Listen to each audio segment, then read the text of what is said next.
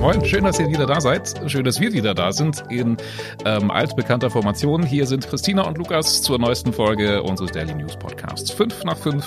Hallo, hallo auch von mir. Ja, ich muss mich erstmal so ein bisschen eingrooven, hier habe ich Ey, das wir haben Gefühl. so lange nicht zusammen aufgenommen. Ja, ja, lange Zeit, ein, ein halbes Jahr gefühlt, es waren sechs Wochen oder sowas. Ähm, schauen wir mal auf die Themen heute. Worum geht's heute? So viel Geld geben Familien für ihre Schulkinder aus. Ein giftiges Kraut breitet sich im Landkreis Peine aus. Und ganz Braunschweig schaut auf die Ereignisse im Botanischen Garten. Heute ist äh, tatsächlich schon der letzte Tag der Sommerferien und der ist ja irgendwie auch immer so ein bisschen mit gemischten Gefühlen verbunden, oder? Ja, schon. so? Man hat, man hat oft nicht so Bock, denke ich mal, aber andererseits freut man sich, denke ich, auch, ähm, ein paar Leute wiederzusehen. Auf ein paar Leute freut man sich wahrscheinlich nicht so. Es gibt eine Sache, die hat mir immer super viel Spaß gemacht und das ist, ähm, sich schön im Schreibwarengeschäft einzudecken mit allem möglichen Krimskrams, Stifte, Mappen, Ja. Hefte. Das habe ich Ich war, geliebt. ich war auch so Typ äh, am Anfang des Schuljahres so richtig organisiert Ja, mit Stiften, genau. mit College-Block und nach so spätestens zwei Wochen irgendwie Flodder, alles alles durcheinander, Chaos. nichts mehr da. Ja, ja, es, es hat wirklich viel Spaß gemacht.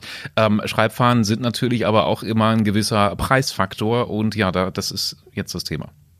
Genau, es ist nämlich dieses Jahr so, dass die auf jeden Fall ein ganzes gutes Stück, kann man sagen, teurer geworden sind. Wir haben mal nachgefragt. Hefte und Zeichenblöcke sind in diesem Sommer fast 14 Prozent teurer.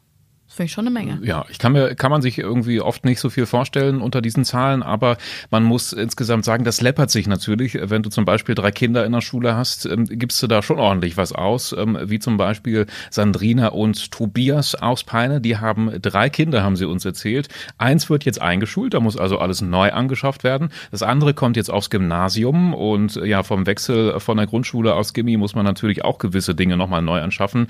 Und ja, rate mal, was die diesen Sommer insgesamt so ausgegeben haben.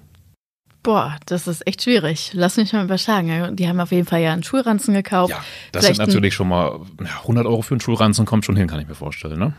Locker, Boah. locker. Mindestens. Kommt Marke 300. drauf. 300. 300. Ehrlich?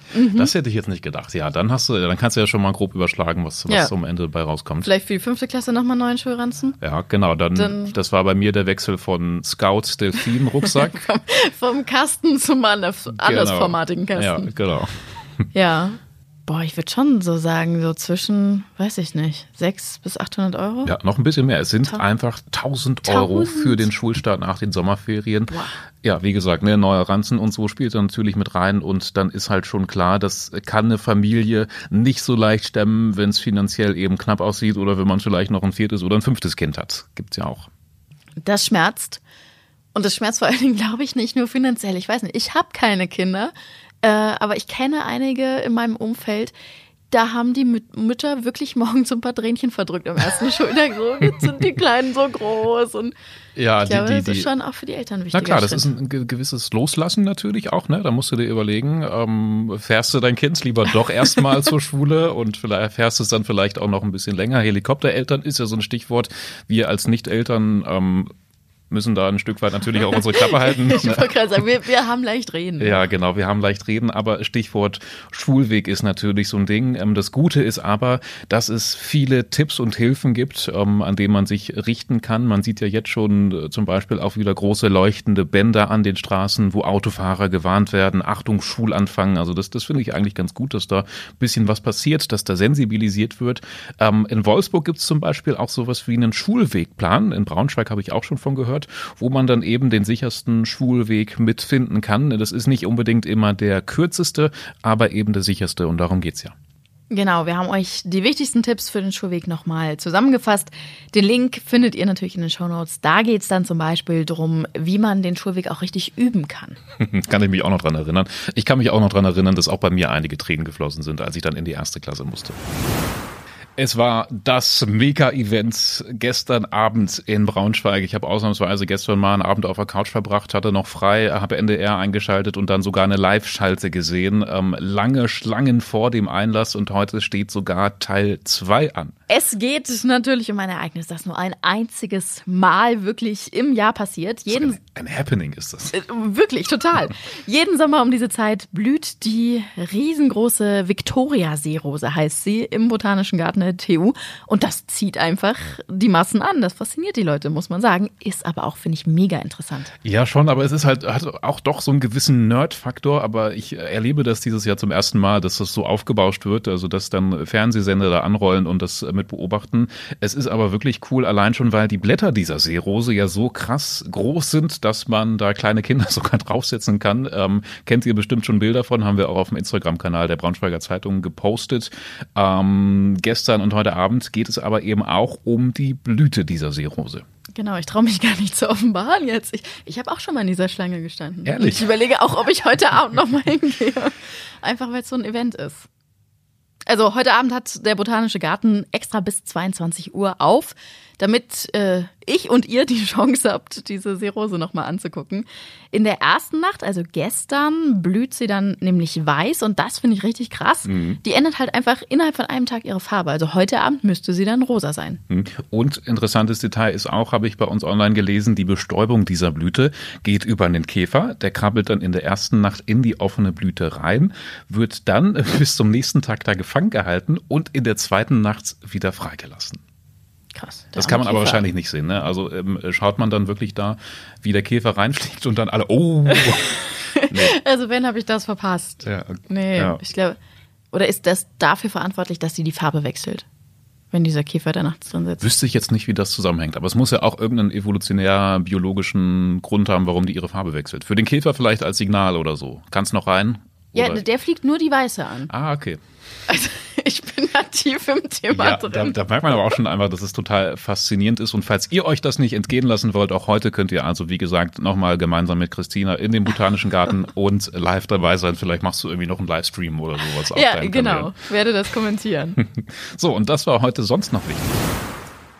Wir bleiben beim Thema Biologie. Ähm, ein giftiges Kraut verbreitet sich nämlich gerade im Kreis Peine. Das heißt Jakobs Kreuzkraut. Und es sieht eigentlich auch ganz hübsch aus. So ein bisschen wie so ein Gänseblümchen in Gelb. Ja, man, man denkt gar nicht, dass da irgendwie was Giftiges hinterstecken ähm, könnte. Äh, trotzdem wird diese Pflanze in Peine eben schon mit Sorge betrachtet, weil sie vor allem für Tiere giftig ist, zum Beispiel für Pferde, Ponys, aber auch für Kühe, Schafe und sowas. Kommt auch vor, dass dieses Jakobskreuzkraut an Kaninchen und Haustiere verfüttert wird, weil das eben auch auf dem Rasen und überall wächst. Also das verbreitet sich wirklich so wie ähm, Löwenzahn oder so. Das sieht man zum Beispiel an der IS in Föhrum. Da wird das jetzt alles mühsam per Hand ausgegraben und jetzt werden im Grunde alle Bürgerinnen und Bürger aufgerufen, vorzusorgen. Und was zu tun ist jetzt, das äh, findet ihr in den Shownotes, verlinken wir euch. Einen großen Knall hat es heute nachts gegeben. Mitternachts in Braunschweig sind einige wohl aufgeschreckt. Die Feuerwehr musste zum Hauptgüterbahnhof in Braunschweig ausrücken. Es hat nämlich ein Container gebrannt. In diesem Container waren wohl ziemlich viele technische Geräte drin, die dann eben für besonders viel Rauch und Flammenentwicklung gesorgt haben. Deshalb großen Dank auch an die Südwache der Braunschweiger Feuerwehr für diesen nächtlichen Einsatz. Und nach einer guten Stunde waren die Flammen dann nämlich auch schon wieder gelöscht. In einem Club an der Meile in Braunschweig hat es letztes Jahr im April eine ziemlich brutale Messerstecherei gegeben. Ein 23-Jähriger soll mit einem Butterfly-Messer mindestens fünfmal auf einen anderen Clubbesucher eingestochen haben. Es hat damals, glaube ich, ziemlich, für ziemlich viel Aufsehen gesorgt. Das Opfer war 36 Jahre alt und hat nur knapp überlebt und Ursache war ein Streit um sowas Banales wie eine Jacke, die dann eben zu so einem Tumult geführt hat.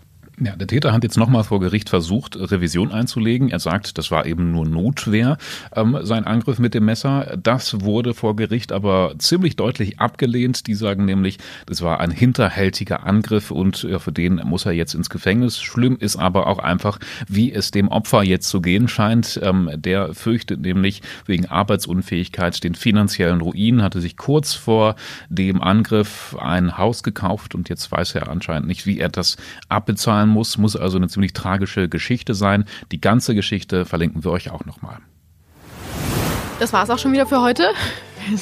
Wir haben uns doch äh, dafür, dass wir so aus der Übung sind, eigentlich ganz gut hier gut durchgekommen. Durch, ja, durchmanövriert. So schlimm war es nicht. Wenn ihr trotzdem Kritik habt oder auch Fragen nehmen wir auch gerne, dann meldet euch per WhatsApp an die Nummer in den Shownotes oder ihr schreibt eine Mail an 5 nach 5 at funkermedien.de. Und dann hören wir uns morgen wieder in alter Frische. Bleibt dran, jeden Nachmittag 5 nach 5, überall wo es Podcasts gibt. Bis dann.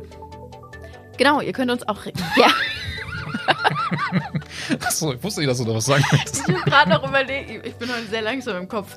Ähm, ja. Was wolltest du da sagen? Also ich ähm, könnte mich nicht entsinnen, dass jetzt noch was kommen muss. Doch, das wollte ich dir Folgen, eigentlich vorher sagen. Likes. Warte. Genau, ihr könnt uns zum Beispiel auch gerne abonnieren, dann bekommt ihr automatisch bei den gängigen Plattformen auch eine Benachrichtigung, wenn eine neue Folge draußen ist. Dann so, jetzt sind wir aber wirklich am Ende. So, tschüssi, macht's gut. tschüssi.